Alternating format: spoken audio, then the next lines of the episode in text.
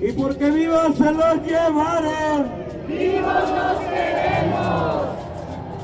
El martes 26 de septiembre se cumplieron tres años de los hechos sucedidos en Iguala, Guerrero, en donde 43 estudiantes de la Escuela Normal Ayotzinapa fueron víctimas de desaparición forzada y seis personas fueron asesinadas.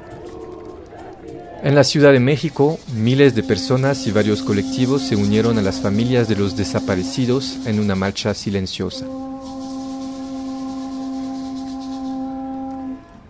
Durante la movilización, las madres y los padres de víctimas expresaron su solidaridad con los miles de damnificados de los terremotos que golpearon a México en septiembre de 2017.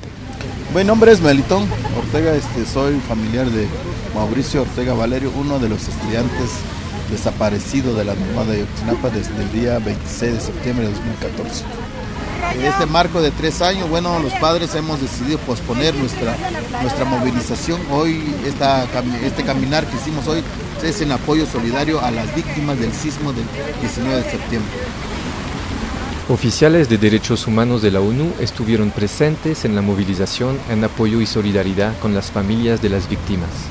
Los organismos internacionales hemos tenido este, pues, apoyo, este, posicionamiento, este, recomendaciones al gobierno mexicano, pone a nivel internacional el caso.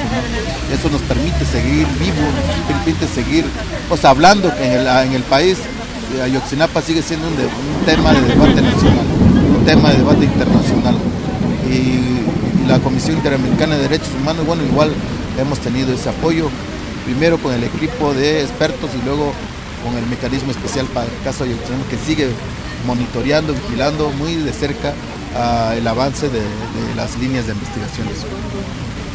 Llamamos que la gente esté pendiente a la convocatoria de los padres para no salir a las calles y seguir levantando la voz. Porque vivos se los llevaron. ¡Vivos los queremos!